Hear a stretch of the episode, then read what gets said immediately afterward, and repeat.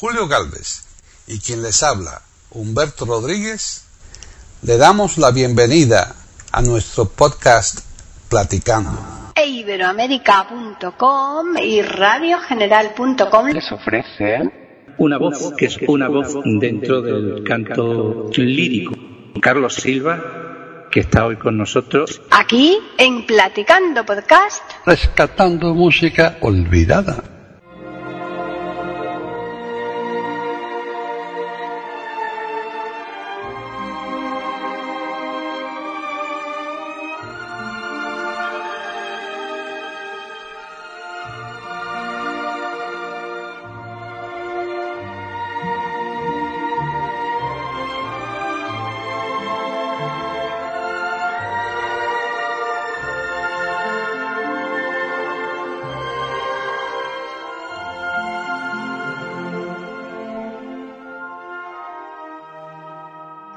Bienvenidos otro día más a Platicando Podcast Rescatando Música Olvidada aquí en iberoamérica.com.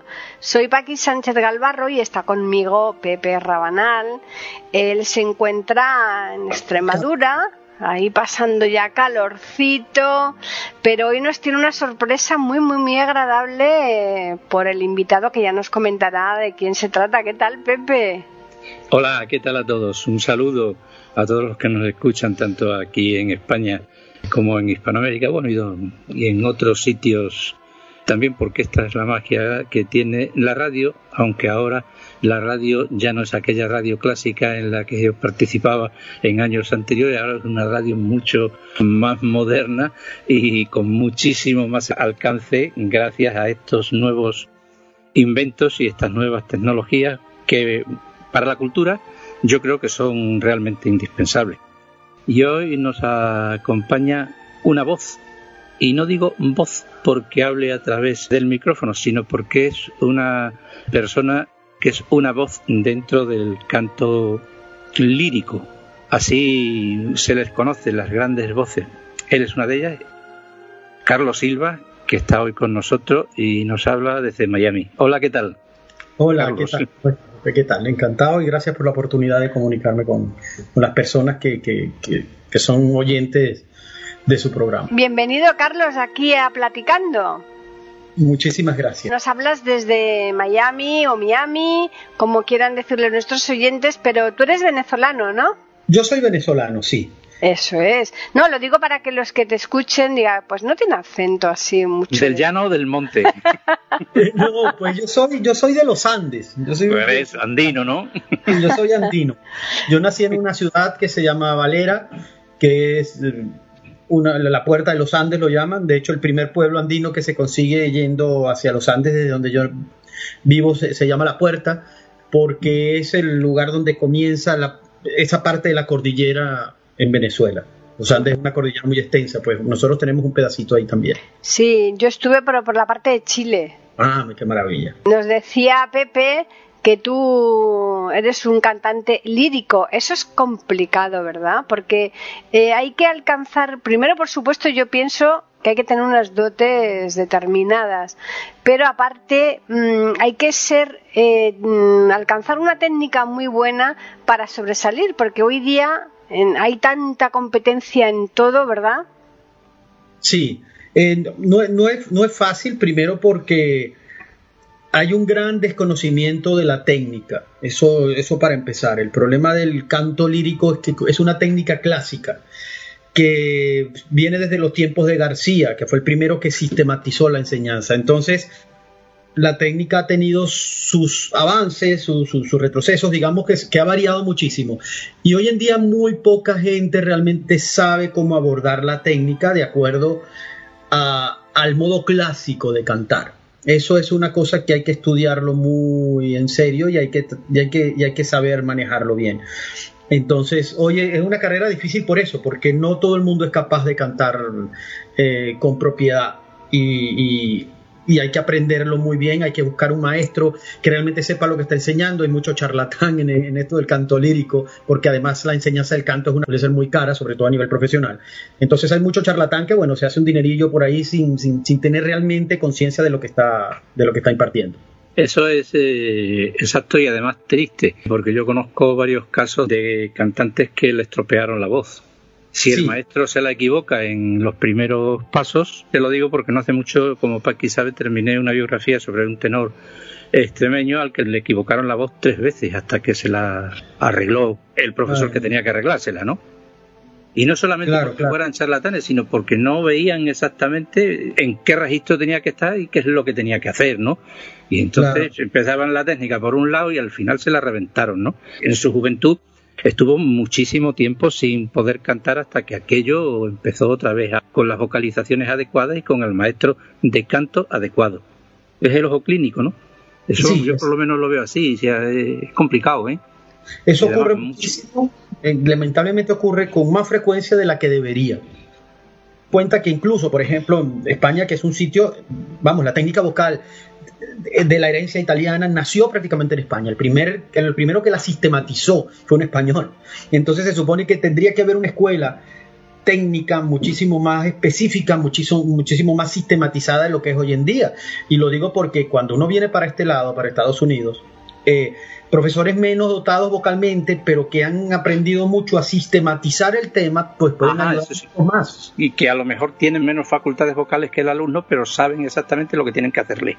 Exactamente, porque aquí son muy prácticos, aquí estudian las cosas para, para, para, alcanzar resultados eh, de, la manera correcta en ese sentido. Eso, eso se, supone que tendría que hacerse también allá porque en, España no es fácil encontrar maestros de canto. En Italia, los viejos ya, muchos, muchos están pasando a mejor vida. El sistema para el canto es muy importante. Hay mucha gente que cree que es una cosa empírica, habla mucho de ejemplos este, que no son concretos, le falta mucha concreción en la enseñanza. Cuando uno encuentra en algún maestro esa concreción y aprende, pues le otorga las herramientas que uno necesita para cantar lo que tiene que cantar. Yo he, que, yo, he cantado el Requiem de Verdi, este, óperas como La Traviata, Trovatore, Carmen unas cuantas veces, por lo menos 20, eh, Traviata por lo menos 100. Y, y, eso, y eso, eso requiere saber uno más o menos qué es lo que está haciendo, porque en, escena siempre se van a presentar problemas, siempre se van a presentar dificultades. Y si uno no tiene las herramientas porque no sabe realmente cómo subsanar un obstáculo, cómo eh, sobrepasar un obstáculo en el momento en que aparece, pues la cosa se puede complicar mucho más. No sé si hemos comentado aquí en alguna ocasión eh, que uno de nuestros grandes tenores eh, españoles, el canario Alfredo Kraus, comentaba él desde que se juntaba con su hermano y se iban a un desván que tenían en la casa de sus padres a escuchar discos de Tito Esquipa y tenores eh, por el estilo, porque Tito Esquipa no tenía el volumen que podía tener Alfredo Kraus, ¿no? Pero que con esa media voz hacía lo que hacía, dice, esto lo que hay que hacer es estudiarlo, seguirlo y por sistema, y esas eran las clases magistrales que daba. Decía, me vienen todos muy apenados por el agudo ese que hay que dar, ¿no? Vamos a ir a otro sitio, ¿no? Se iban al centro, ¿no? De la voz y todo eso.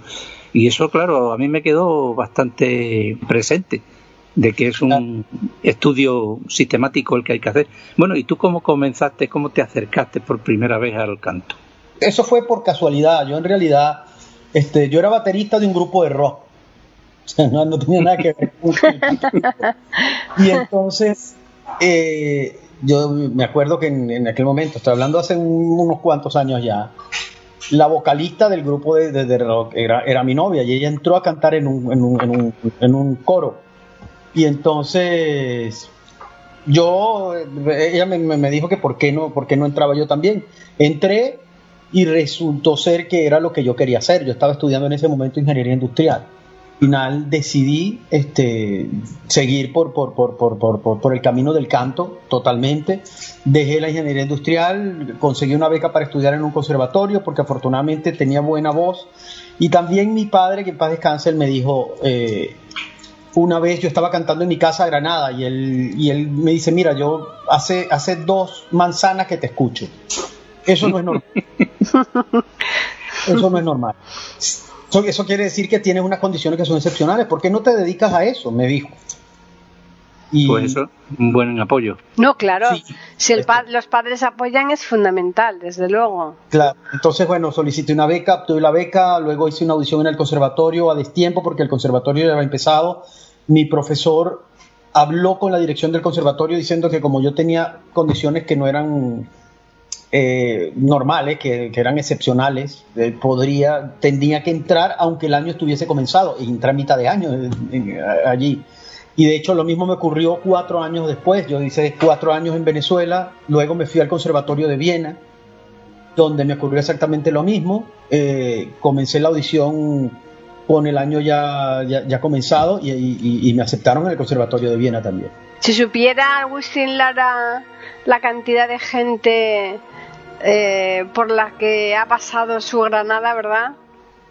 Madre mía, bueno, Agustín Lara es curioso, más allá de lo que se dice del Chotis Madrid, pero Agustín Lara, sus dos canciones más famosas más allá que María, más, que María Bonita. una es Granada y la otra es Madrid. Claro, exacto. Son, las canciones por las que por las que yo creo que más se conoce, sobre todo Granada. Granada se ha mm. cantado, vamos, yo tengo una versión hasta de un tenor que me encanta que se llama Fritz Wunderlich, que murió a los 36 ah, años. Sí, sí. Que es una, maravilla de cantante. Tiene una canción que me parece, ¿no? era, era eh, Wunderlich era alemán, era alemán, vivía en la frontera prácticamente pero era alemán. Y, murió porque se cayó de una escalera. Fíjate, mala pata, ¿verdad? En una casa, en una de sus casas, él le gustaba casarse, fue a casar porque tenía, estaba muy estresado porque tenía que debutar en el Metropolitan y él no estaba seguro de si su voz, que él decía que era pequeña, iba a poder escucharse bien en el Metropolitan. Eh, Oye, él, no sabía o tal vez no lo había escuchado que en el Metropolitan todos los cantantes los amplifican un poco. Hay una amplificación de base para todos los cantantes. Entonces, bueno, el hecho es que él, con esa preocupación, se fue con unos amigos a casarse, cayó por la escalera y se murió. Qué horror. Bueno, vamos a escuchar algo de música, ¿no, Pepe? Sí, bueno, Luego le hago una pregunta. Esa, uy, muchas, no, una, muchas. no, pero esta que se la tengo guardada desde que he estado escuchándole muy atentamente. bueno, entonces, Carlos, ¿por qué canción vamos a comenzar aquí el podcast? Desesperanza de María Luisa Escobar. Perfecto, pues vamos a escucharla.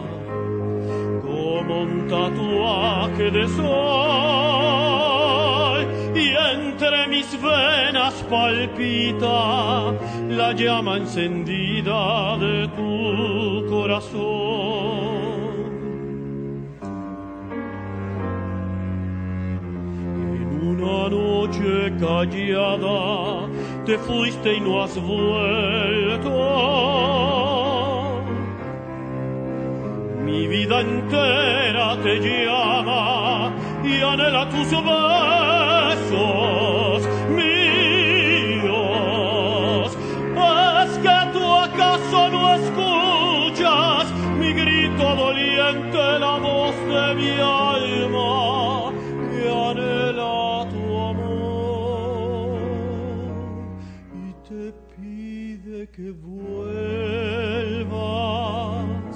con tus labios ardientes y con el alma encendida a volverme la vida que un día te llevaste con mi corazón.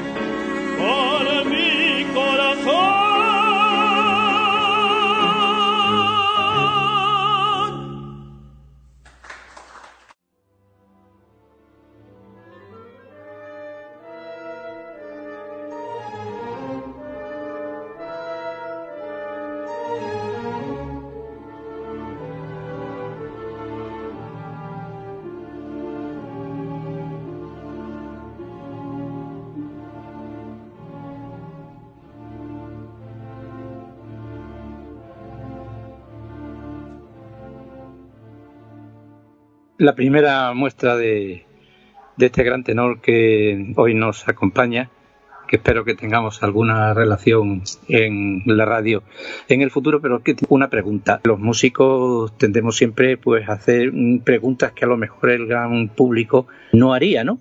Pero simplemente por eso de estar una mijilla en el mundillo, ¿no? Eh, yo cuando te escucho cantar me maravillo que cuando empiezas a funcionar en el registro medio se te adivina una gran facultad para cantar también debajo y luego vas pasando escalonadamente de manera muy perfecta hasta al agudo tenor, ¿no? De, pero sin embargo, yo he escuchado a otros muchos tenores que, bueno, que, que van bien en el medio, en las notas centrales, en las agudas y tal, pero el bajo ya es cuestión del bajo, ¿no? Del Claro, que- claro. Pero sin embargo, noto unas notas tuyas bajas mm, preciosas. O sea, Limpias, muy limpias. que, puede bajar, o sea, Exacto, que tienes no me he ido facultad a que pueda subir, que pueda bajar. ¿no? Claro, claro, es que ese es el, eh, eso es lo bueno, ¿no? Porque no se volvió loco tu primer maestro de canto. A ver, el tema es, eh, eh, eso es una particularidad no solo de, de- de- de- no solo mía, no solo en mi caso, sino también de muchos tenores latinoamericanos que nosotros tenemos, a diferencia de, por ejemplo, las voces españolas, las voces españolas son voces recias, son voces muy, muy, muy, muy, muy, eh, vamos, que son ideal para cantar eh, eh, Fiel Espada Triunfadora, por ejemplo, porque son voces Sí. muy, muy metálicas, muy recias, muy... bravías. Muy bravías, palabra, exactamente, son voces bravas. En el caso de la voz latinoamericana, de la mayoría de los tenores, si uno los, los escucha un poco, todos tenemos un tipo de terciopelo en la voz que es distinto.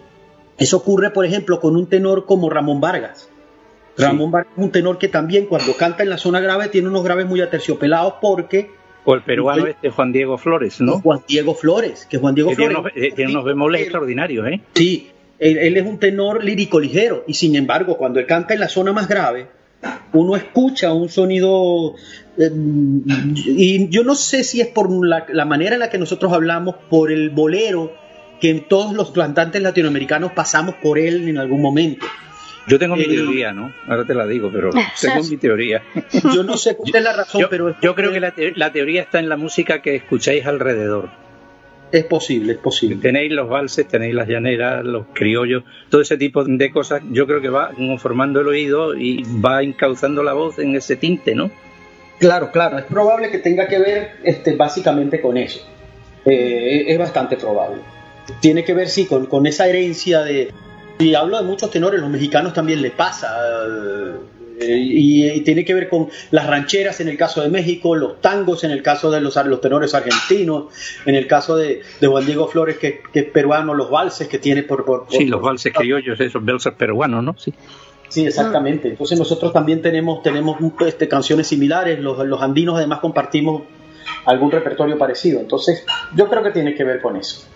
El tenor lírico ligero que al que aludía antes Pepe, aquí en España yo creo que se le tiene como un poquito más desprestigiado, ¿no? El problema es que hay mucha gente que cree que un tenor es mejor de acuerdo a su característica. Y eso es una cosa no solo personal, sino es una cosa a veces incluso eh, condicionada por la raza, condicionada por el repertorio. Un tenor wagneriano no necesariamente es peor que un tenor lírico, un tenor lírico no es peor que un tenor lírico, ligero, que un spinto, que un tenor dramático. Simplemente que cada quien canta el repertorio para la voz que tiene. Obviamente, el tenor que tiene el repertorio más amplio es el tenor lírico, porque puede cantar óperas que son un poquito más livianas y también puede cantar óperas que requieren cierta densidad vocal. Y la mayoría de los tenores que, conocemos, los, grandes, Pavarotti comenzó como lírico ligero, pero después era un lírico, Krauss era un tenor lírico puro también. Eh, Domingo en, en, el centro de su carrera era un tenor lírico, José Carreras era un tenor lírico, aunque después se fuese un repertorio más pesado. Entonces, por eso es que normalmente la gente identifica con la voz de tenor el tenor lírico, sobre todo porque también la referencia viene de allí. Pero yo, pero yo, en el lírico hago el matiz de ligero, digamos, eh, que le suelen dar como em, papeles más de, humorísticos, papeles de, más secundones, ¿no? no, pero no, es esta la figura. Esa, aquí en España la conocemos como tenorino. Ajá. ¿Sabe? es, decir, es un tenor que no está en la división del tenor lírico que hablaba perfectamente Carlos. Claro, es que es eh, distinto. Pero que, se hmm. mueve, y entonces se mueve mucho en la opereta, se mueve mucho en la zarzuela, ¿no? Porque es una figura indispensable, es decir, que puede cantar, puede recitar, pero aquí lo que estamos hablando de tenor lírico que tiene bajos, centros y agudos. Y que aunque esa voz pueda resultar corta para lo mejor los maestros cantores de Nuremberg o Lohengrin o alguna de esas, pero sin embargo puede acceder a ello. Lo ha hecho Alfredo Kraus. Canta el Fausto, no son óperas verdaderamente sencillitas, ¿eh? Es otro tipo de voz y lo ha hecho también. Y es que el mismo Plácido Domingo, Plácido Domingo ha cantado Mozart, ha cantado el Don Octavio, sin ser una voz para eso. Es que, pero, pero como digo, el tenor lírico tiene mucha posibilidad arriba y abajo bueno, hoy no se habla mucho del maestro Domingo, pero, pero estamos hablando de su carrera y vamos. Es que yo creo que hay que aparcar un tema de otro. Yo creo que aquí estamos hablando del tema eh, precisamente lírico y para mí es un cantante espectacular. Sí, yo, yo este, más allá de, todo este, este asunto tan, tan turbio y tan complicado, yo tengo que reconocer que yo me hice cantante por Plácido Domingo. Entonces, y he, cantado con él, he tenido la oportunidad de cantar con él en, unas cuantas oportunidades. Por mí hay un gran respeto a su carrera como artista. Por supuesto. Claro. y eso siempre hay que conservarlo. Es que eso es lo único que a nosotros nos incumbe. Lo demás, el, resto de temas, ya cada uno, pues que se ventile donde sea, ¿no? Aquí hablamos exclusivamente del tema artístico, ¿no? Tú viviste también varios años aquí en España, ¿no? Sí, yo, o sea, mi, trayectoria fue, yo estuve primero en, en, en, Caracas, donde estudié en el conservatorio, luego me fui a Viena, la ciudad de Viena, donde este, estuve viviendo cuatro años, ahí tuve la oportunidad de estudiar en el conservatorio de la ciudad de Viena y, bueno, tuve, trabajé con Nicolás Harnoncourt en, en, el Festival de la, de, la, de la Música de Viena, haciendo una ópera de Schubert desconocida que se llama Alfonso y Estrella, me acuerdo que esa ópera se hizo esa vez y, y no se ha vuelto a representar, no es una maravilla de ópera pero la, trabajar con Thomas Hampson, con Nicolás Harnoncourt fue una maravilla. Y después me fui a España, me fui a España por mi actual esposa, que ustedes la entrevistaron también. Claro. Sí, sí, además, uh -huh. te habrá comentado que, que, tuvimos una relación profesional, ¿no? sí, en, en, Porque fue la editora de mi primer libro. Sí, o sea, porque, porque es la única que he tenido. bueno. que, que planeo tener, además. Naturalmente, por supuesto.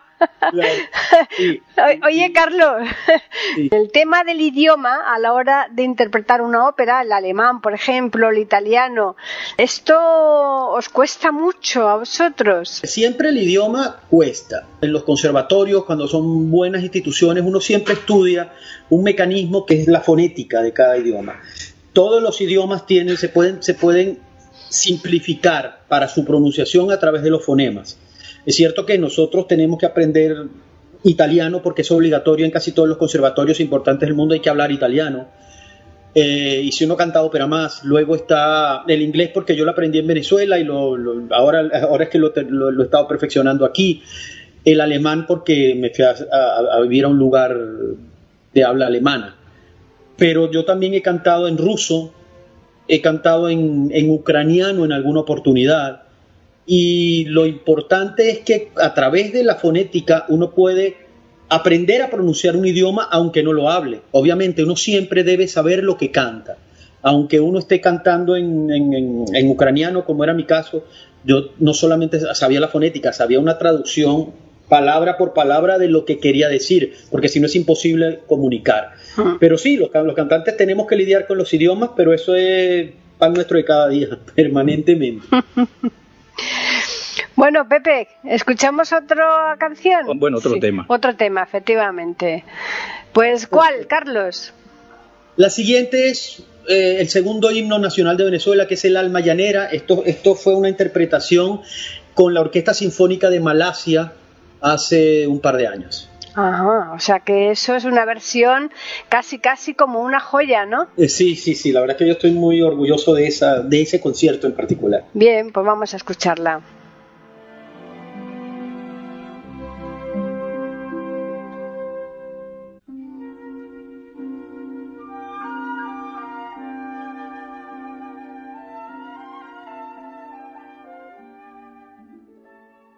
Pueden escuchar otros de nuestros podcasts en eiberoamerica.com.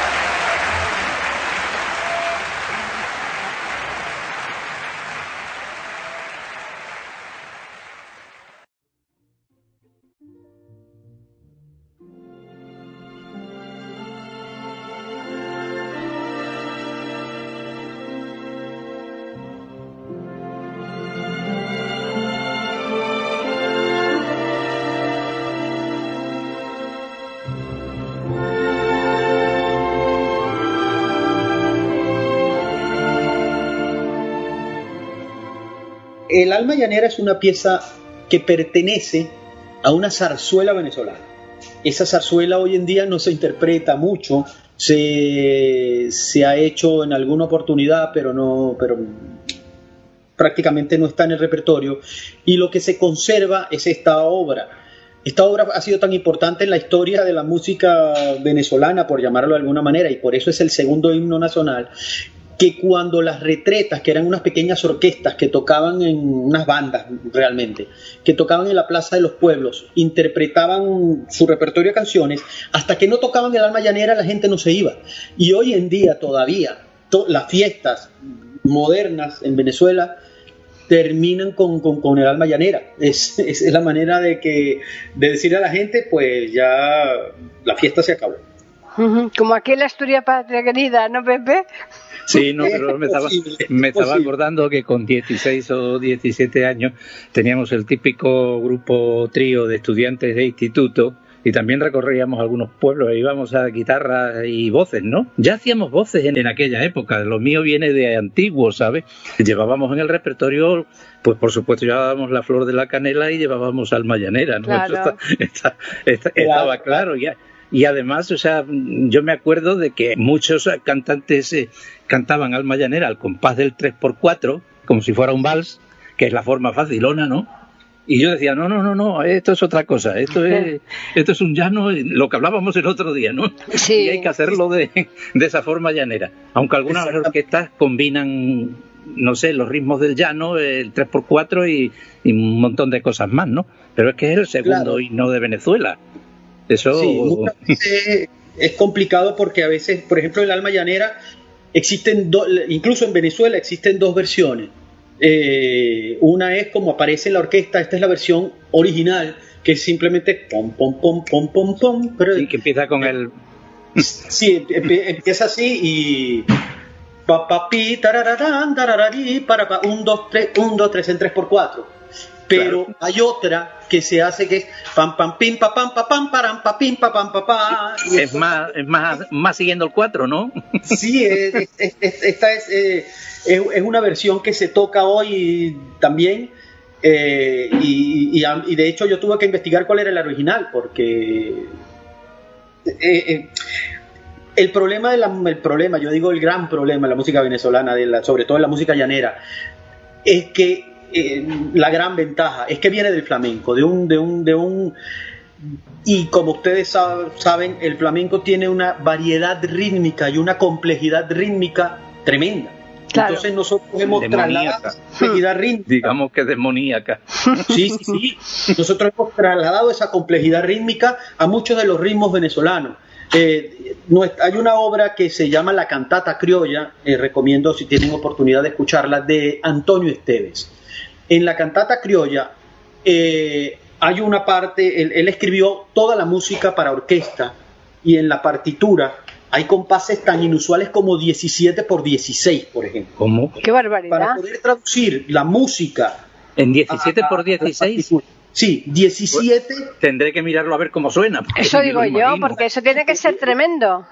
No, es súper complejo porque tratando de... Y no es que el maestro quiso dárselas de complejos, ¿no? Él, trató de ir a los orígenes de la música llanera. Era así, era así. y sí, uno escucha a veces que va por un lado toda la instrumentación y el cantante va contratiempo. Cuando uno lo estudia, mucha, mucha gente, algún músico en otras partes, en España o también en Austria, me preguntó, pero ustedes a veces están haciendo en un 5 por 8 3-2 y después en el, en el siguiente compás hacen 2-3 ¿cuándo sé yo cómo me tengo que cambiar? Y yo le decía, eso es, eso es. que se un tiro porque. Claro, eso es intuición y nada más. Sí, sí, y eso, y, lo más curioso es que cuando un venezolano y un flamenco se, se, se coinciden y se ponen a improvisar música juntos, vamos, no se pierden nunca, van juntos todo el tiempo. Es un lenguaje universal realmente, el, lenguaje flamenco de la música con el lenguaje eh, de la música latinoamericana. Y, yo lo he visto en varias oportunidades. Muchos músicos venezolanos que, pueden irse al compás flamenco y muchos flamencos que se pueden meter en el compás venezolano, en el compás de la música venezolana sin ningún tipo de problema. es increíble. Lo que decías antes de que mm, la cosa se complica Y es que, eh, por ejemplo, la guajira cubana, que es pausada, sencillita, básica, con ese son casi cansino que tiene la guajira eh, cubana y nosotros la guajira flamenca, lo complicada que es la guitarra meca. es verdad, Sí. que, son hermanas, ¿no? que es la misma. Pero tú imagínate el, el, sonido del camagüey comparado con una, y con, una guajira hmm. que al fin y al cabo lo que ha hecho ha sido volver y la guitarra flamenca la, la ha transformado y es complicada, ¿eh? Porque pasa igual, no puedes perderte en el compás. O sea, hmm. ahí va. Bueno, es que pasa con el polo. Bien, el polo venezolano es, es, es, una cadencia mucho más, más pausada, más, más cómoda, pues el, el, polo, el polo, el ritmo del polo que pertenece al flamenco, eso es otra cosa tremenda. También, el polo flamenco. ¿Con qué ópera o con qué obra es con la que tú te sientes más identificado? Porque aunque sabemos que todas tienen su aquel, pero siempre hay alguna que le gusta cantar. Por ejemplo, Alfredo Kraus cantó en su debut en el Teatro San Carlos de Lisboa, creo que fue Aida, y no la volvió a cantar más, ¿eh? Claro. Porque decía que no se sentía cómodo, ¿no? ¿Cuál es la que a ti te viene bien el traje? A ver, yo hay dos óperas. Hay una que la primera vez que la canté tuve muchas dificultades y a medida que la he ido cantando más, cada vez, cada vez me siento más cómodo, que es la Carmen de Don José. Es que esa, es, preciosa, ¿eh? El Don José es un papel particular y, llega, un, llega, un momento en que como que le encontré la vuelta y la verdad es que disfrutaba muchísimo cantando Don José. Bueno, yo recuerdo que uno de los comentarios de Caruso es que Caruso decía que se, se sentía en el cielo cantando el Don José. Yo no sabía por qué lo decía hasta que encontré, hasta que le encontré la vuelta al papel. Y luego más allá de este papel, mi favorito, mi papel favorito de tenor, tengo, tengo dos, pero hay uno, hay una que no he cantado todavía, la que sí he cantado y que, que me gustaría cantar muchas veces más es el Ricardo de un ballo en máscara de Verdi. Ah, de Verdi. Sí. Es un, es un papel de tenor precioso, es un hombre noble en el, y es tremendo porque está basado en el asesinato de Gustavo III de Suecia. Sí, sí, sí. sí. Y hay cosas que son, que son realmente fidedignas con la historia, otras no tanto, pero pero lo, sí, sobre todo por la censura. De hecho, le cambiaron el nombre y le cambiaron hasta el personaje. Esa ópera, su versión, la versión que Verdi escribió primero se hace en Boston, porque en aquella época los austríacos no, no querían que se mencionase ningún magnicidio en, las óperas, ¿no? que se hiciese alusión a un noble, etcétera.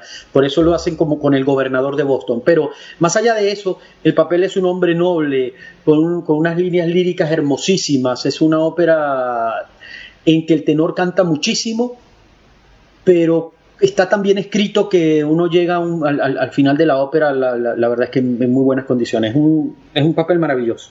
Bueno, decía, decía Verdi que cuando eh, un compositor mm, se enfrenta a la primera línea en el pentagrama de una ópera o de una obra, sobre, sobre todo en la ópera, eh, que él se pasaba mucho tiempo pensando en lo que él llamaba la tinta musical Sí, es cierto. Y la tinta musical es una cosa que no se puede explicar. ¿A qué se refería? Se refería simplemente a ver cuál era el espíritu y la ligazón que tiene que venir desde el primer compás hasta que cae el telón, ¿no? Claro, claro. Y además, en el caso de Verdi, eh, eh, Verdi era un dramaturgo. Verdi era un dramaturgo prestado a la ópera. Él era más dramaturgo que, que otra cosa.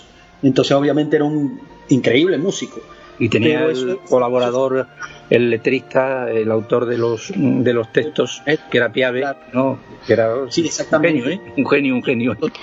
Y precisamente por el tema de dramaturgo, ahí eh, tú, además de cantar, tienes que interpretar un papel como si estuvieras en una obra de teatro. Eso ya eh, lo, lo, hace muchísimo más complejo. Claro, yo creo que el, la ópera tiene esa, esa, esa, esa, ventaja que es una ventaja deliciosa y también esa complejidad. Hay que la ópera no es solo canto, a pesar de que el atributo en la ópera más importante de cada personaje es su canto y eso no lo tenemos que olvidar nunca. Que una de las descriptivas del personaje es su canto y por eso es que cuando escuchábamos a Montserrat Caballé eh, cantando Liu, por ejemplo, y uno, uno se moría escuchando a esa mujer, o la veía en escena, eh, mucha gente criticaba que si su figura, que si aquello, que si lo otro, eso no tiene nada que ver. El primer atributo de un personaje es su voz. Y a partir de ahí, la, lo que hace con el personaje, por eso Domingo en escena era tan grande, Mucha gente dice que Pavarotti no actuaba, pero cuando uno cierra los ojos y escucha cómo canta Pavarotti, sabe que Pavarotti también actuaba. su, actuación era de otra manera, pero también actuaba. Entonces yo creo que eh, es muy importante eso, aprender que en la partitura los grandes compositores dejaron todas las indicaciones de cómo es el carácter de un personaje. Si uno es una persona brillante, como era Domingo en escena, que Lorenzo Olivier de Domingo dijo, y encima canta, y además, ¿no? Canta. y además canta. Ese fue el comentario de Lorenzo Olivier cuando lo vio haciendo telo en, Londres. Dijo, y encima canta. Pues, eh, si uno tiene esas condiciones, muy bien, pero pero lo importante es respetar, como lo hacía Domingo, como también lo hacían muchos grandes cantantes, lo que el compositor puso para cada personaje. Eso es una hmm. cosa esencial. Yo creo que aquí había dos, en la época de Montserrat Caballé, dos sopranos igual que también, que pienso yo que, que, no se le ha dado tan, la, la, importancia que han tenido, por lo menos a mi manera de ver, ¿no? Como son la Teresa Berganza y Pilar Lorengar no, por supuesto, por supuesto. Teresa era, era mezzo soprano. Sí, pero vamos, eh, eh, las dos mm, tremendas, ¿no? Y yo creo que no se le ha dado la fama, eh, o por lo menos la consideración que han tenido, ¿no? Creo yo, ¿no? Por lo que estudié, por lo que he visto, tanto a Teresa Berganza como Pilar Lorengar, lo que tienen es una extensísima discografía. Cuando entras en manos de una como decir, ahí en, Hispanoamérica de, una disquera, ¿no? Pues te marcan un repertorio eh, que sea vendible, ¿no? Ya. Y, eso tiene su pro y su contra. Te digo, eso es una opinión totalmente sí, puede ser, subjetiva, ¿no? Hmm. Y además, el problema de, la mezzo-soprano es que hay menos obras, creo yo, ¿no, Carlos? Eh, para mezzo que para soprano. La prueba está que una de, las óperas más raras que yo he visto en este tema, que es El Barbero de Sevilla, originariamente está escrita para una mezzosoprano, ¿no? Pero siempre la cantan a soprano. No, no consigo oírla cantada, con, sobre todo la canción esa de Rosina, ¿no? Sí, claro. No, consigo oírla cantada en mezzo, y siempre es... Eh, ¿Por qué? Porque hay pocas, ¿no? Claro, y en ese, en ese caso específico era porque Rossini estaba casado con una, con una mezzosoprano. Arrimó las a su sardina, ¿no? Claro, y entonces él escribió grandes cosas para, para mezzosoprano. Una, o para, mucha gente dice que, que Malibran, que era, que era su mujer, era una soprano corta, era hermana de García, que era una soprano corta. Eso no, no, no, no está totalmente aclarado, pero eh, eso explicaría por qué una, eh, una boche poco fa está en ese registro que para muchos mechos es tan duro y luego por esa, esa es la razón por la que hoy en día que el, que, el, que el diapasón está tan alto en relación a la época de Rossini, eh, hoy muchas de las óperas de Rossini escritas para, para mezzo soprano las cantan sopranos, porque es muy difícil cantarla eh, por una mezzo soprano en la tesitura actual de hoy en día. Entonces, claro, eh, pero sería una gozada, ¿no? Claro. claro, claro. en fin, bueno, vamos a escuchar algo más de música. Sí, a ver. Lo próximo es una otra romanza de zarzuela. La primera una romanza de zarzuela venezolana. ¿Sí? Ahora viene una romanza de zarzuela cubana. Los cubanos eh, tienen una, una, zarzuela muy rica y esto es una de, un sainete que se llama Soledad. La canción también se llama Soledad. Ajá. Pues fíjate, esa no la conocía. Yo conocía el Cafetal, María Lao, eh, Cecilia Valdés. Sí, pues esta es de Gonzalo Roy, que también era un compositor que, que escribe para la voz maravillosamente bien. Pues esa la, la voy a escuchar con muchísimo gusto.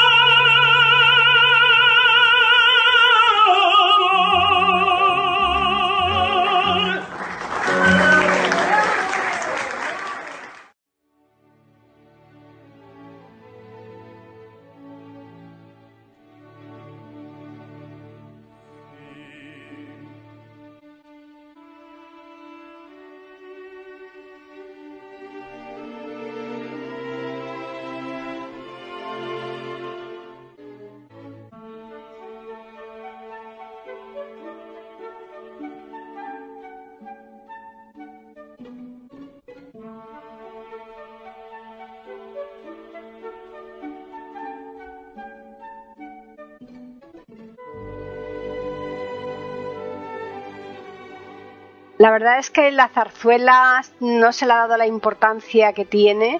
Eh, aquí en España tenemos zarzuelas maravillosas también. Y precisamente sobre lo como hablábamos antes, hay una interpretación de Teresa Berganza en Catiusca y en la, de Manojo, la del Manojo de Rosas que es que eh, no sé, la, la, borda las dos zarzuelas, ¿no? Entonces, ¿por qué se le da tan, tan poca importancia a la zarzuela, Carlos? La respuesta no la sé, porque es curioso, en España la zarzuela ha, ido como decayendo.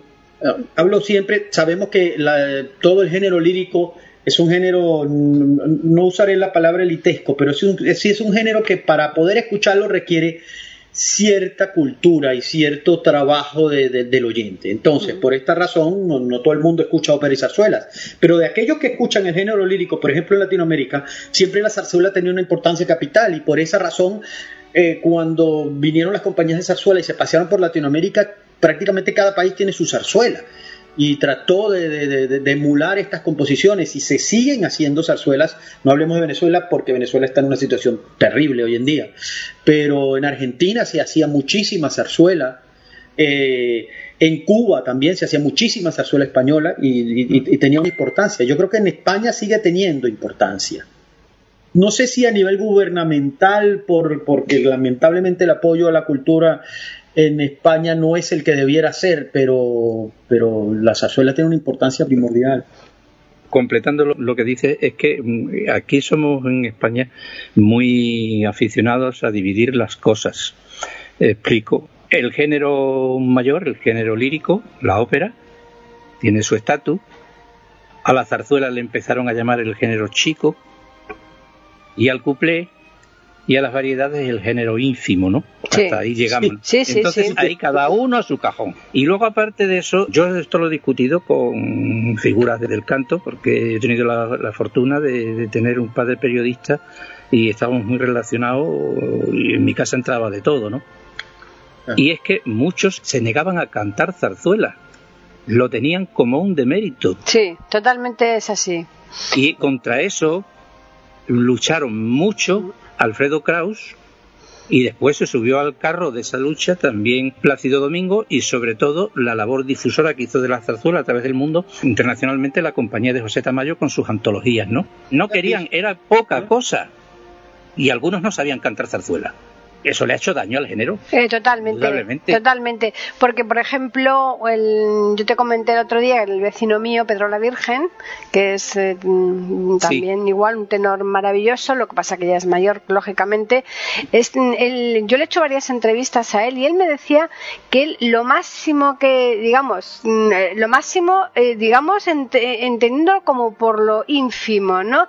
Que él había cantado era Marina, porque estaba considerada como una opereta que si no, pues a lo mejor tampoco, porque que realmente si no cantabas ópera, pues... Es que hay dos versiones de Marina. Claro. Zarzuela y ópera. Eso es. Sí. Entonces, hay dos, versiones. ¿eh? eh entonces él me, comentaba eso, él me decía, yo es que mm, lo, lo, lo, lo, más cercano a la zarzuela que he cantado es Marina, pero mm, yo si no, tenía que ser ópera para que te tuvieran en cuenta, ¿no? Hay zarzuelas que son maravillosas y que tienen el nivel de una buena ópera. Son géneros diferentes. El problema es que a veces estamos tratando, y es lo mismo que ocurre en muchos aspectos, es decir, eh, la ópera, el musical, el singspiel, la opereta, la zarzuela, son géneros totalmente distintos y cuando uno va a aproximarse, cuando uno va a escuchar uno, no tiene que pensar que va a oír a otra cosa. por eso yo siempre hablo de que el oyente, de zarzuela, de ópera, el oyente de la música que conocemos como clásica o académica en general, tiene que involucrarse, tiene que investigar, ¿no? para escuchar otro tipo de, de, músicas muy desafortunadas que andan hoy en día por allí, uno no necesita ninguna información previa, pero para todos estos géneros, también para, la, para, para una sonata de piano, para un concierto, este, vamos, para, escuchar una cantata hace falta información previa. Y si uno se informa de que cuando va a ver una zarzuela no es una ópera y no tiene nada que ver una con la otra, aunque tengan puntos en común, son cosas distintas y cosas que se aprecian cada una a su manera, yo creo que la gente se daría cuenta que se está perdiendo una cosa increíble. Cualquiera que ha escuchado la leyenda del beso, cualquiera que ha visto la tabernera del puerto, Luisa Fernanda, que es un zarzuelón. Sí, doña, Francisquita, cantidad. el, vive mejor. el vives, vives. Amadeo. Amadeo vives, sí, es tremendo. Y, esa antología que mencionabas de Tamayo, yo la hice, la hice un par de veces con, con la orquesta de Pascualosa, con Filarmonía todavía estando en Madrid. Eh, la gente se está perdiendo de unas cosas muy importantes por tratar de comparar una cosa con la otra que no tienen nada que ver. Son cosas totalmente distintas. Tienen puntos en común, pero no es lo mismo. Es lo mismo cuando uno va a ver un musical. Eh, aquí en Estados Unidos. Los cantantes que hacen ópera a veces no hacen porque la diferencia entre el musical y la ópera es muchísimo mayor, pero en el caso de la zarzuela, vocalmente se necesitan voces formadas en lo lírico. Y, hay gente que se lo pierde simplemente por desconocimiento, por ignorancia o por cierto chauvinismo que no sé. Sí, porque la zarzuela que tú has citado antes, Luisa Fernanda, yo cada vez que la he visto siempre me ha gustado mucho más la parte de barítono, que es la del extremeño, ¿no? Claro. Esa es fantástica. La, de tenor, el tenor está en su sitio y ahí tienen que ser cantantes líricos, o sea, que mm. no tiene que no es opereta, no es nada de eso. O sea, el tenor, si, el barítono, si no hay barítono bueno en Luisa Fernanda, mmm, malo, malo, malo, malo. Y, en todas las zarzuelas, y, lo mismo ocurre con, con, el caso de la de, la o sea, siempre ocurre con eso con Sorozábal. sí, Sorozábal es fantástico. por ejemplo, la del manojo de rosas, el tenor es anecdótico, el, el papel importante y tiene una zarzuela endemoniada, una, una, una romance endemoniada es el barítono. El barítono es un eh, tiene una importancia primordial en la zarzuela. Yo creo que eso no tiene es, cuestión de desconocimiento. Yo cuando voy a ver una cosa o voy a ver la otra, las disfruto ambas. Y las disfruto cada, cada una en su justa medida, porque son cosas distintas, no es lo mismo. Hmm. No sé si tú sabes, eh, Carlos, que eh, bueno, uno de los maravillosos barítonos que hemos tenido nosotros es el, el Manuel Ausensi, ¿no? Wow, qué bien. Eh, pues eh, eh, curiosamente este señor tenía un estanco y vendía se dedicaba a vender tabaco. Tú fíjate, un barítono sí, sí, sí, vendiendo tabaco, ¿no? Que recibió clases de un tenor que yo conocía. Sí, ¿no? El del libro. Fíjate. que siempre me dicen que sí lo tuvo de alumno. Dice, pero si Manuel Ausensi ha sido barítono y, y Paredes era, era tenor. Pero quería saber la técnica de, que enseñaba el profesor Paredes y, por allí fue en más de una ocasión, ¿no? Sí, sí, sí. Porque ausencia además de cuando canta eso de no puede ser esa oh, eso, esa parte, no puede ser esta mujer. No puede ser. ¿Cuál ha sido tu mayor éxito, donde mejor te has eh, plantado? Carlos. te han puesto en un apuro, ¿eh? No lo sé, yo creo que donde yo me he sentido más a gusto y con, con más cariño del público ha sido siempre en, haciendo Carmen, cuando hice Barlo y Máscara también. Traviata se ha hecho muchas funciones de Traviata y la verdad es que el, Alfredo es un, rol que, al que yo le tengo muchísimo cariño. Parece más fácil de lo que es y es un rol que los tenores le huyen. No es un rol tan brillante como otros como, como en Aida, por ejemplo, pero no es espectacular, ¿no? Más... No, es espectacular, pero el, que ha cantado Traviata sabe lo difícil que es el papel del Alfredo, que no es ninguna tontería. Yo creo que esos son los, los, roles que más satisfacciones me han dado. Eh, yo la verdad es que trato de disfrutar siempre que me subo al escenario, porque uno cuando sube al escenario nunca sabe si es la última vez. ¿Te sigue imponiendo a estas alturas o no? Siempre. El escenario siempre, siempre genera respeto. Y mi primer maestro de canto él tuvo muchísimas frases geniales eh, que todavía las recuerdo hoy en día. Lo primero que me dijo una vez fue, me dijo, ¿qué, es lo primero que aprende un cantante? Un cantante lírico. Yo le dije la respiración, maestro. Me dijo, no, a criticar. Hmm. Así que no quiero que critiques a los colegas. Eso fue lo primero que... Pero, pero a lo que me refería ahora, él me decía, si un cantante cuando está en el escenario no siente un poco de temor, no va a ser una buena función, porque ese temor genera la adrenalina, genera, genera una serie de, condiciones que es lo que a uno lo ponen en la cuerda floja. Y estando en cuerda floja es cuando uno saca lo mejor de sí. Si uno está demasiado seguro y demasiado tranquilo, la función va a ser aburrida. Y esa seguramente te equivocas. Te equivocas, seguramente, sí. Sí, sí, fácilmente. Eso es cierto. Bueno, y cuando dicen, tú estás hablando de fulanito y menganito, te dicen, bueno, este eh, guitarrista, este violinista y tal. Entonces te dicen Carlos Silva, instrumento, la voz. Esa voz, una guitarra, un violín, pues es más fácil de cuidar. La voz es muy compleja. Eh, sí, bueno, lo primero que hay que que uno tiene que tener eh, en cuenta con el tema de la voz es que cuando otro músico se va, se va de tapas en la tarde o se va a tomar unas cañas en la noche o se va a meter en una discoteca, el chelista deja el chelo en la casa. Claro, eso es. El contrabajista deja el contrabajo en su casa. Hmm. Los cantantes no podemos hacer eso. Claro. Los cantantes nos llevamos con nosotros mismos, llevóse consigo, como decía Sócrates. Hmm. entonces el problema es ese, que uno a donde va este, tiene el instrumento a cuestas hmm. y por esa razón uno, hay cosas que uno no debe eh, hacer. Yo también creo que el exceso, cuando uno tiene la técnica bastante segura y uno toma las precauciones mínimas, eso, eso generalmente va a beneficiar eh, el canto. Si uno exagera en los cuidados de la voz, si los cuidados son exagerados, uno lo que termina es haciendo de su instrumento un instrumento hipersensible, que se va a arruinar con el aleteo de una mariposa. Ah. Y, eso no puede ser. Nosotros los cantantes siempre decimos que de 100 funciones toma las precauciones mínimas, 10, las otras 90, algo ocurre.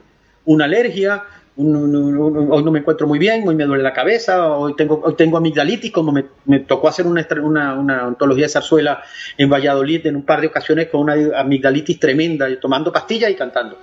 Este, pero esas cosas pasan, entonces yo creo que sí, hay que cuidar la voz, hay que evitar cierto tipo de comidas que producen gastritis, producen acidez, irritan las cuerdas, hay que evitar gritar mucho, hay que, hay que evitar eh, ciertas, ciertas conductas pero eh, primero hay que vivir, porque uno cuando canta transmite lo que ha vivido y si uno está encerrado en su casa cuidándose no vive y no transmite nada. Y segundo que la voz hay que fortalecerla también. Eh, hay que usarla a conciencia, pero tiene que tener fortaleza porque esta carrera es muy dura. ¿Oímos algo? Claro, vamos a escuchar otra pieza. ¿Qué escuchamos ahora? Lo próximo es El día que me quieras, una obra muy conocida de Carlos Gardel y Lepera que esto, esto fue una interpretación en Lisboa con motivo de un festival que se hace anualmente, que es el Festival de las Músicas del Mundo, en el Centro Cultural de Belén, con la orquesta, con la Camerata Atlántica de Portugal. Vamos a escucharla.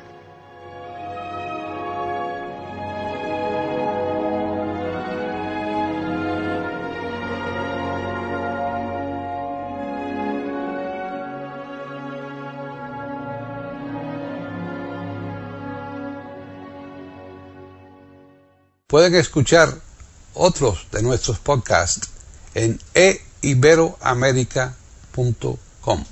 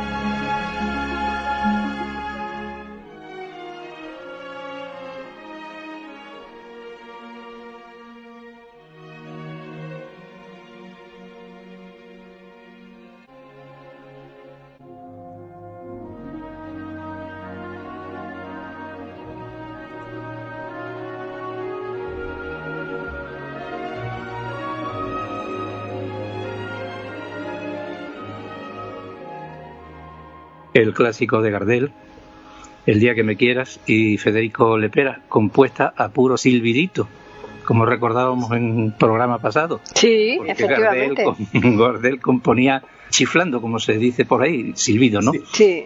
Y, y bueno, ¿qué es lo próximo que te toca desempeñar? ¿Un proyecto, alguna cosa, o estás trabajando en algún tema concreto? Tenía tres cosas importantes eh, una cuarta en proyecto, pero un proyecto que está muy en cierre todavía.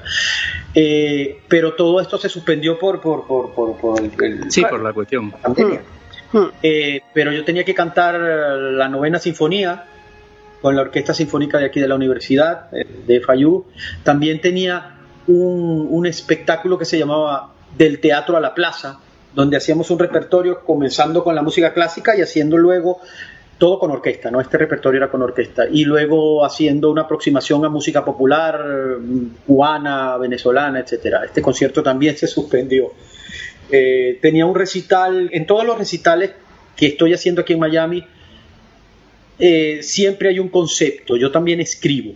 Entonces aprovecho de hacer, eh, de integrar el recital muchas veces con una pequeña obra de teatro en medio, otras veces es un concepto poético, utilizando poesías de varios autores que hacen referencia al, asunto concreto que estamos haciendo en estos conciertos.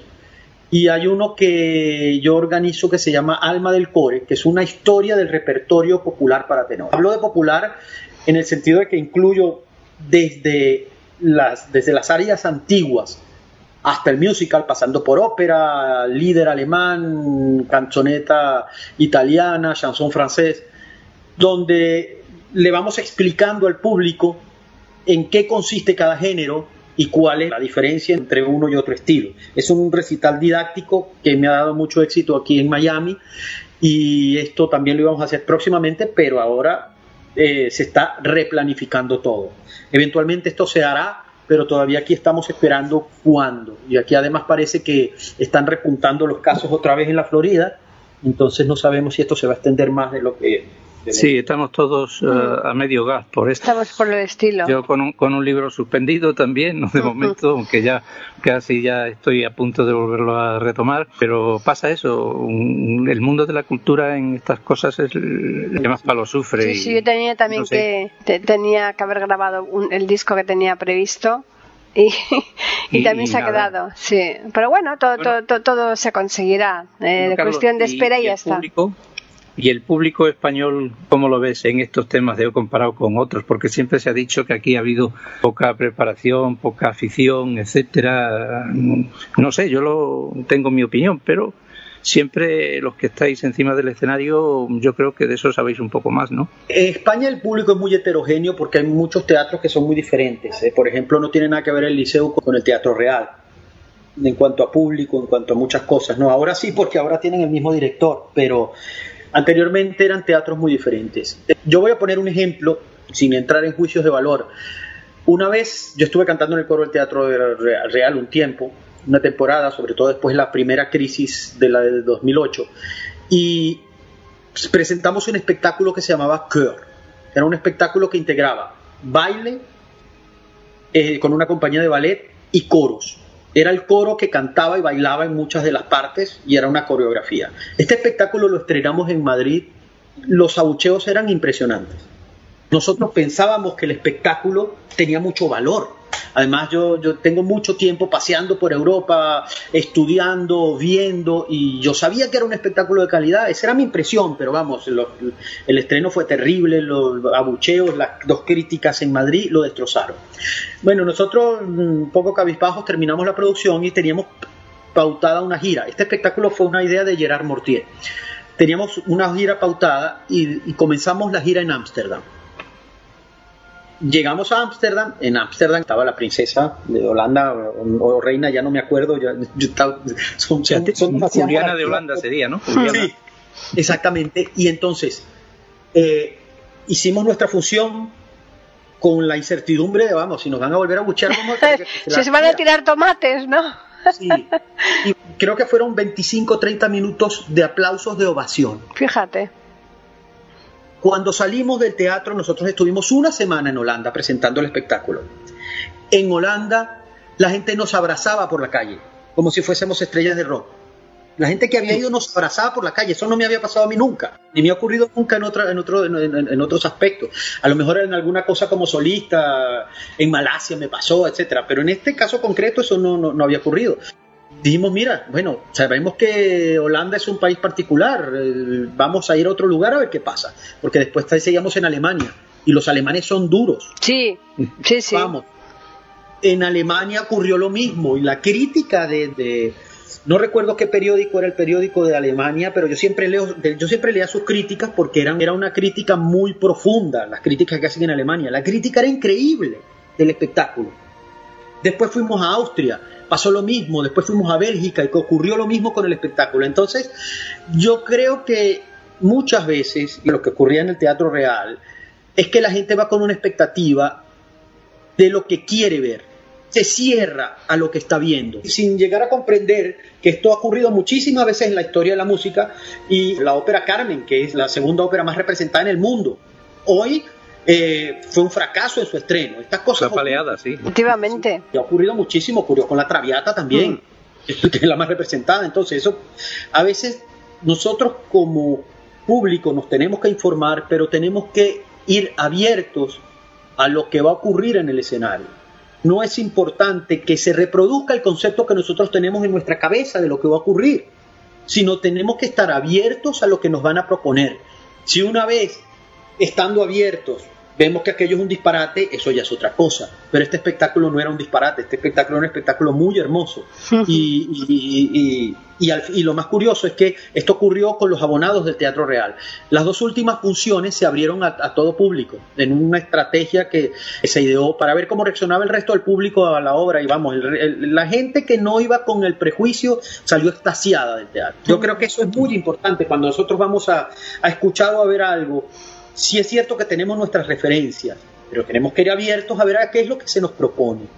Porque si no, no vamos a disfrutar nunca de ningún espectáculo en la vida. Si vamos con un concepto prefijado, acartonado de cómo debe ser, llega un momento en que no vamos a permitir que lo que nos están ofreciendo lo podamos asimilar.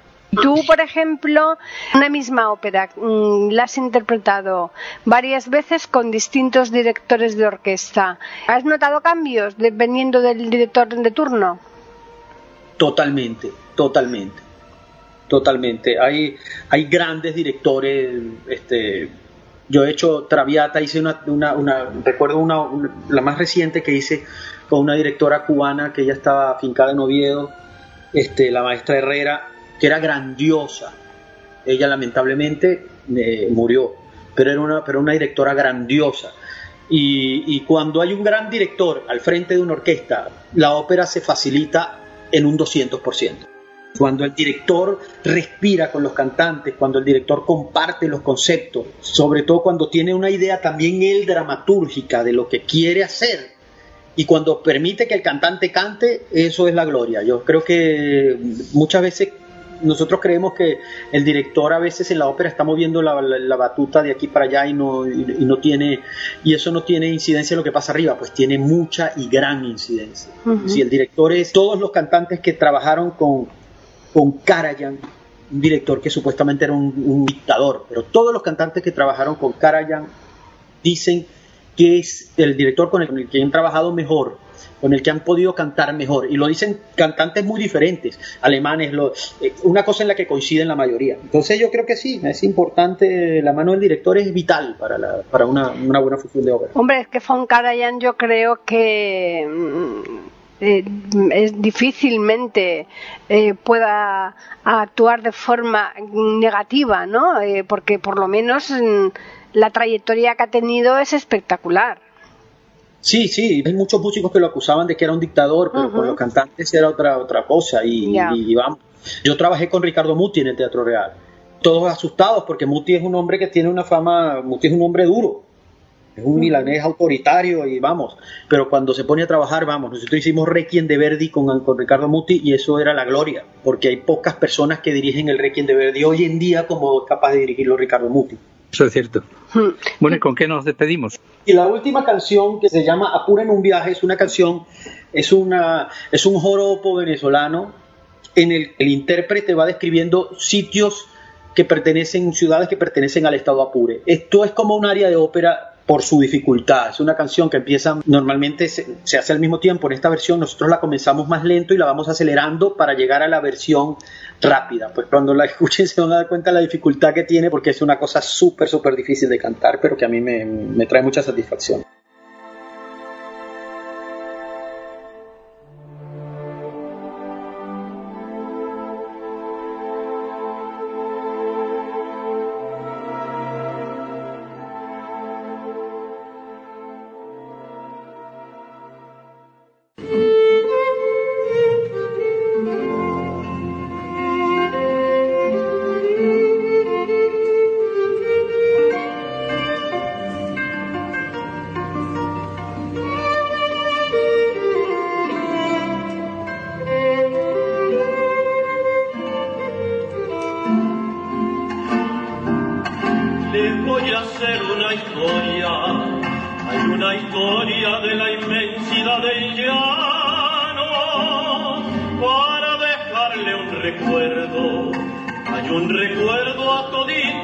paisano. Compadre, usted que es mi amigo, que es mi amigo, présteme la culazaina, a ver si puedo pasear todo el apuro en un viaje. Mucho por esa pan, mantecal y la estacada, por Portugal y San Vicente, Quintero inolvidable, Palmarito y Guajualito, por el Orza y el Amparo, Puerto Valladolid, saludo a hasta Panaparo festival completino de Guachara, relato por esta más mansecal y la exacada por su cual y San Vicente, entero inolvidable, palmanito y guapolito por el orza y el amparo, cuando va en la trinidad, saludo al campana paro, al yabal y guasimal consentido de Guachara.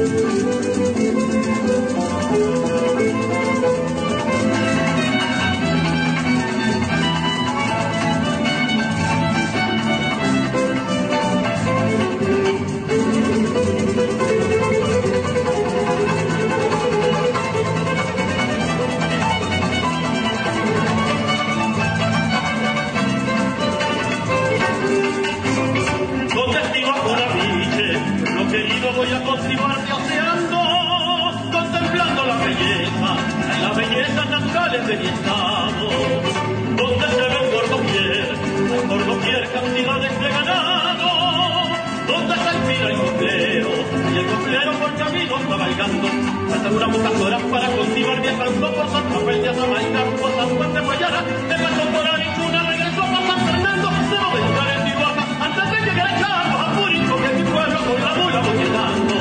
Unas pocas para cultivar viajando por San Rafael de Azamaica, rumbo a San Juan de Guayana, me pasó por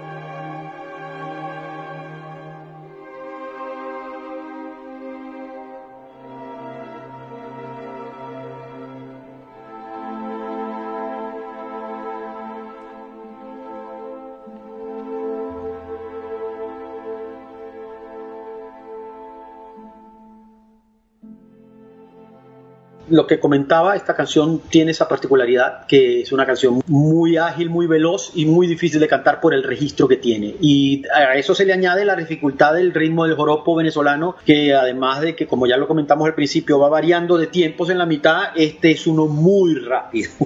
Una cosa difícil de cantar. Sí, ¿normalmente vosotros grabáis las actuaciones para tenerla después de recuerdo o no?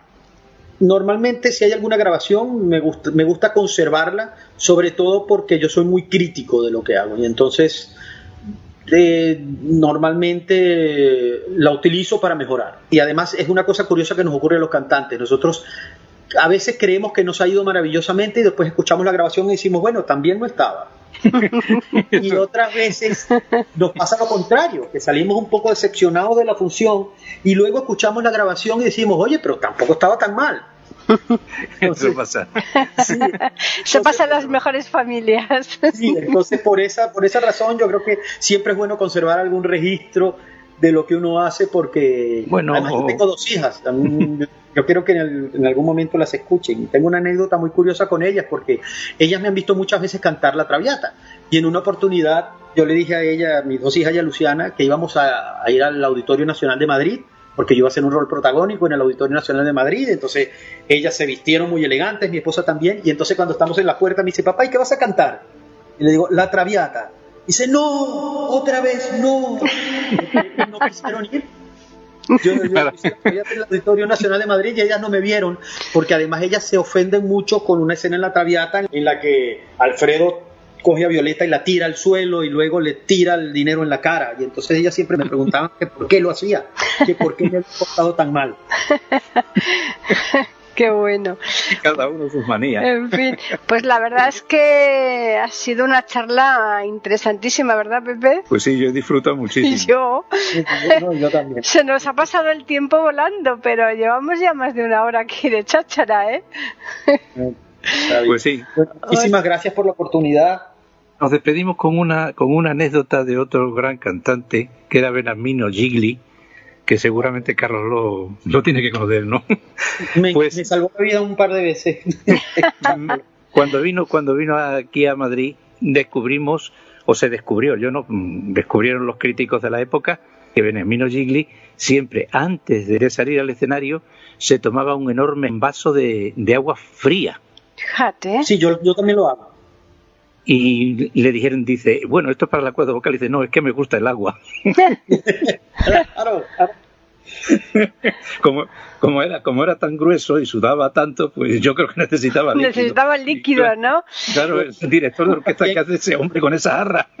Esperamos, contaban que cuando estaba en, en, algún momento difícil, creo que casi nunca lo tuvo, pero cuando lo llegó a tener se to tomaba una cava helada. Tomaba una cava helada. Qué barbaridad. Y, y Pavarotti tomaba agua con hielo. Pero eso, eso, eso en teoría sería malo, ¿no? Para las cuerdas vocales, Parece ¿no? ser que no.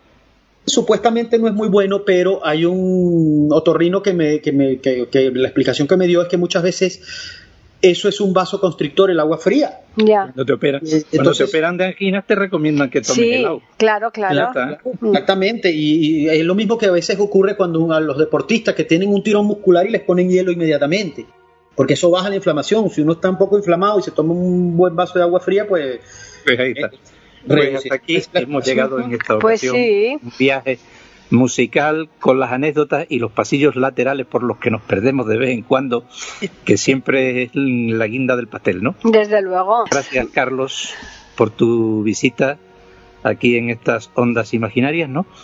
Y esperamos volver a encontrarnos en este tipo de programas y circunstancias. Seguro. Muchísimas gracias y siempre es un placer hablar, hablar de música y de buena música, con además con conocedores. Muchísimas gracias por la oportunidad y yo también espero que, que podamos eh, vernos en otra oportunidad. Se- seguro que sí. Vamos a recordarles a los oyentes que nos pueden escribir al correo platicando arroba eiberoamerica.com o al Twitter eiberoamerica con las iniciales EI y la A de América en mayúsculas. Y por supuesto, algún día, pues igual os podemos traer aquí a dúo, ¿no? A ti y a, y a Luciana. Por supuesto, con muchísimo Eh, Luciana tocando, porque el otro día nos hizo en directo una representación tremenda, fantástica, eh, y, y tú cantando. Podríamos hacerlo aquí, pero genial, ¿no? Eh, Está pendiente. Es una promesa. Lo haremos. Exacto. Bien, pues a los, a los oyentes recordarles que les esperamos aquí el próximo miércoles con otro programa de Platicando Podcast, Rescatando Música Olvidada.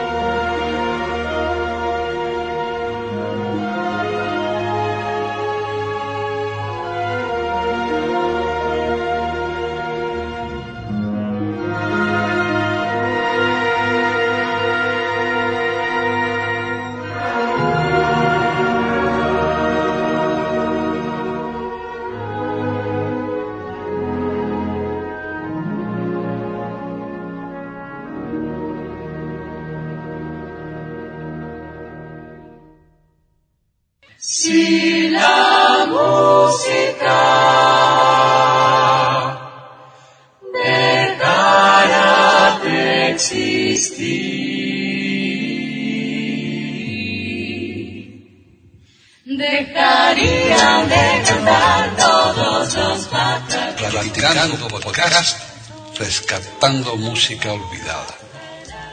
Aquí encontrarán compositores e intérpretes de antaño. Participación de oyentes que lo deseen, con creaciones propias o aquellas que quieran rescatar. Podcast dirigido por Paqui Sánchez Carvalho. Edición de audio a cargo del productor Julio Galvez Manríquez. Pueden escuchar otros de nuestros podcasts en http dos puntos barra barra e. Pueden escribirnos por correo electrónico a platicando arroba e o por Twitter a e con la e, la i de Ibero y la a de América en mayúsculas. Solamente me resta agradecerles a todos su atención e invitarles a que regresen el próximo miércoles para escuchar otro programa de Platicando, Podcast, Rescatando Música Olvidada.